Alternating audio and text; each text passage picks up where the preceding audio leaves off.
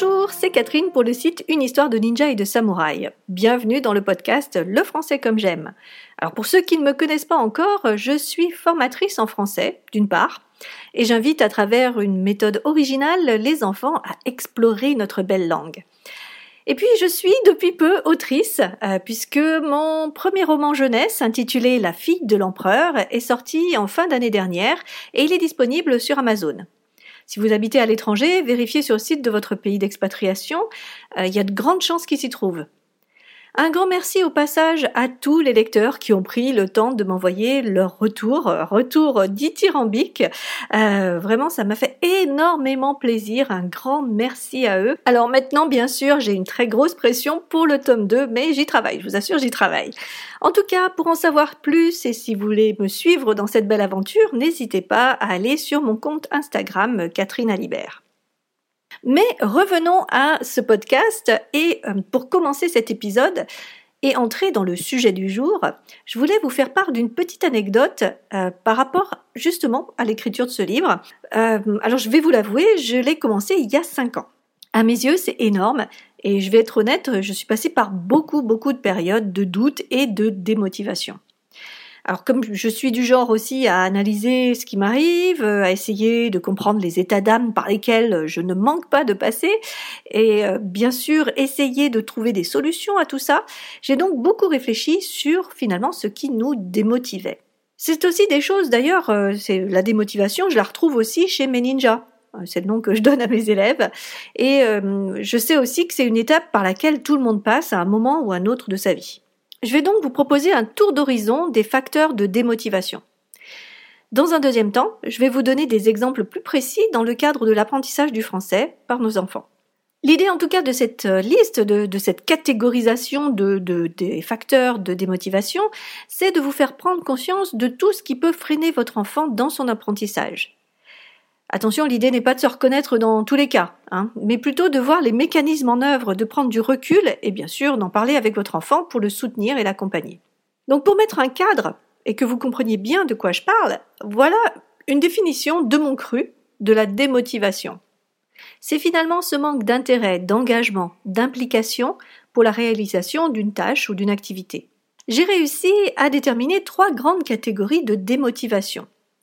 La première catégorie, c'est le sentiment que nous ne maîtrisons pas ce qui nous entoure, que la situation n'est pas favorable, que les éléments sont contre nous. Par exemple, ce peut être une mauvaise nouvelle qui crée chez nous un raz-de-marée d'émotions. Du coup, il nous paraît difficile de nous concentrer, de continuer à trouver un calme, une sérénité pour se mettre sur les rails. Notre projet ne nous semble plus une priorité et donc il est relégué loin derrière. Ça peut nous démotiver. Autre exemple, le temps. Ah, le temps. Le temps file et euh, nous pensons ne pas en avoir le contrôle, n'est-ce pas? Alors je reviendrai prochainement sur la gestion du temps.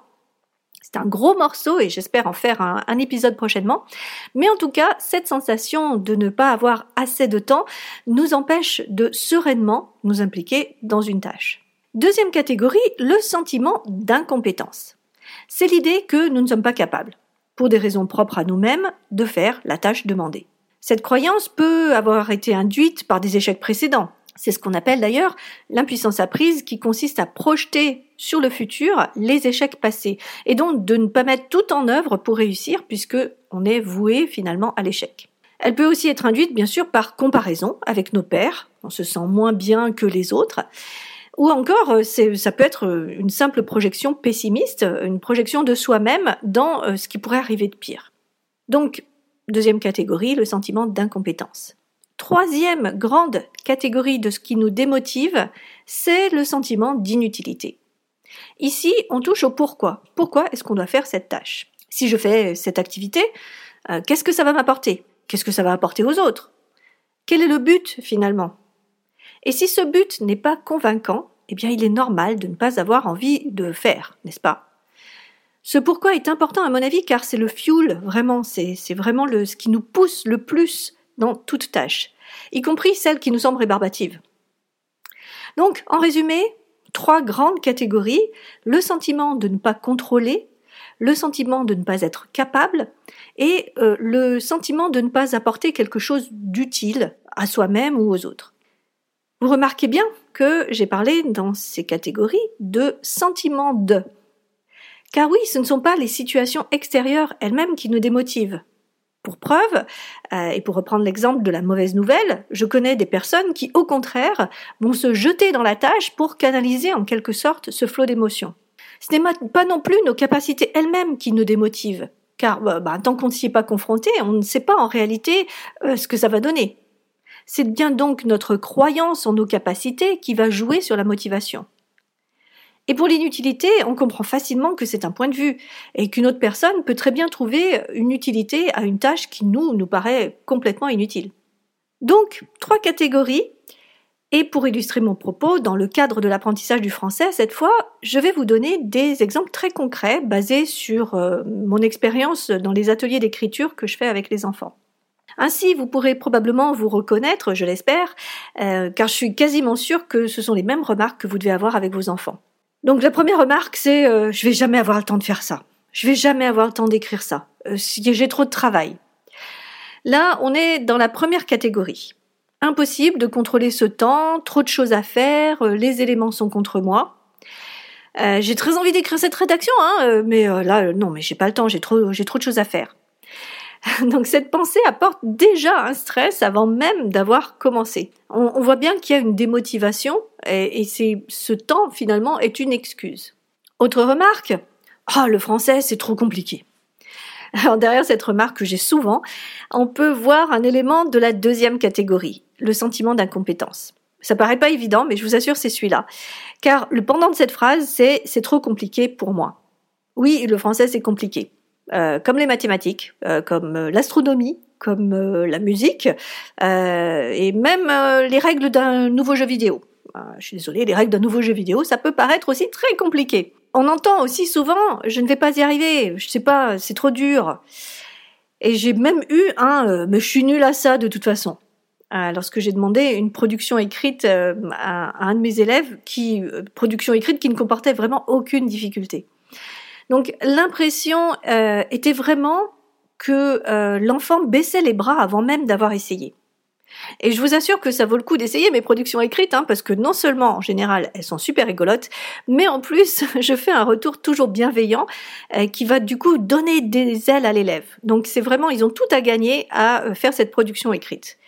Mais on voit bien ici que souvent, ils sont dans ce sentiment qu'ils n'ont pas assez de compétences pour pouvoir répondre à mes attentes. Autre remarque, de toute façon, ce que j'apprends maintenant, euh, ça me servira quoi après? Ou encore, ça sert à rien ce que je fais, ça ne m'apporte rien. Ici, on a un bel exemple de la troisième catégorie sur le sentiment d'inutilité. Oui, on peut se poser la question de savoir pourquoi c'est important de connaître la classe grammaticale des mots, de connaître la différence entre un adjectif épithète et un adjectif attribut, ou encore de savoir euh, comment conjuguer euh, le verbe pouvoir au passé simple. Bon, je vous invite quand même à le faire parce que ça fait toujours rire. Bref, euh, alors je vais pas répondre à cette question sur l'utilité du français, c'est pas le sujet, mais je vous mettrai un lien vers un article que j'ai fait pour Femmes Expat sur l'intérêt d'apprendre tout ce jargon grammatical. Ce sont des réflexions que, je vous donne, comme, comme dans ce podcast, des pistes de réflexion. À vous de voir si euh, votre enfant doit apprendre ce jargon ou pas. En tout cas, ici, on voit bien qu'il va falloir trouver un sens à tout ça et répondre honnêtement à la question le français, à quoi ça sert pour aider notre enfant à retrouver sa motivation. Alors je discute souvent avec les parents et j'ai aussi noté d'autres remarques qui peuvent surgir. Et je vais vous montrer ce que ça cache et que ça tombe toujours dans une de ces catégories. Par exemple, euh, un enfant avait peur du retour du professeur. Il pensait avoir tout raté. Ici, on se retrouve dans le sentiment d'incompétence. L'enfant est persuadé qu'il fait mal. Peut-être qu'en effet, il fait beaucoup d'erreurs, mais ici, c'est la peur de la critique qui le bloque.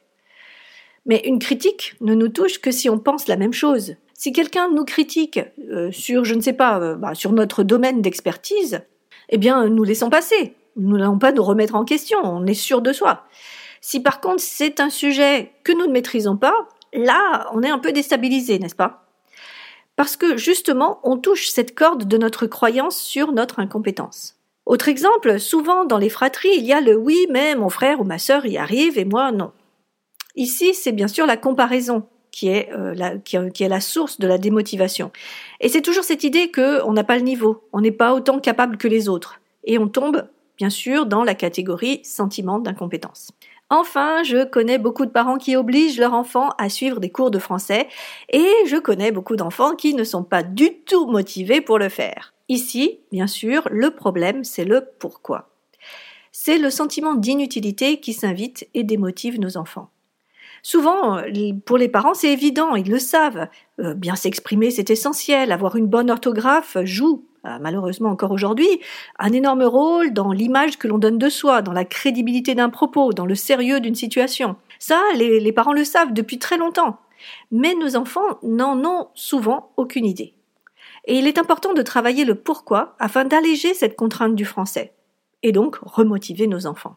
Donc vous voyez, euh, tous ces sentiments, toutes ces pensées retiennent notre enfant d'apprendre et d'apprendre efficacement. Coincé dans ce type de pensée, il ne va pas trouver en lui les ressources qui lui permettraient finalement d'apprendre et de retenir facilement. Tout va être dans l'effort, dans la contrainte, dans l'obligation.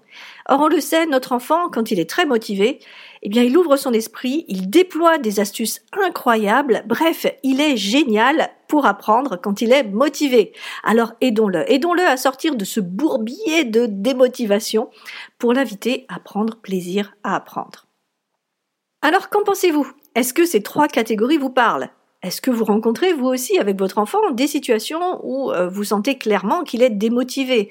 Et entre autres dans l'apprentissage du français Eh bien si c'est le cas, n'hésitez pas à les partager.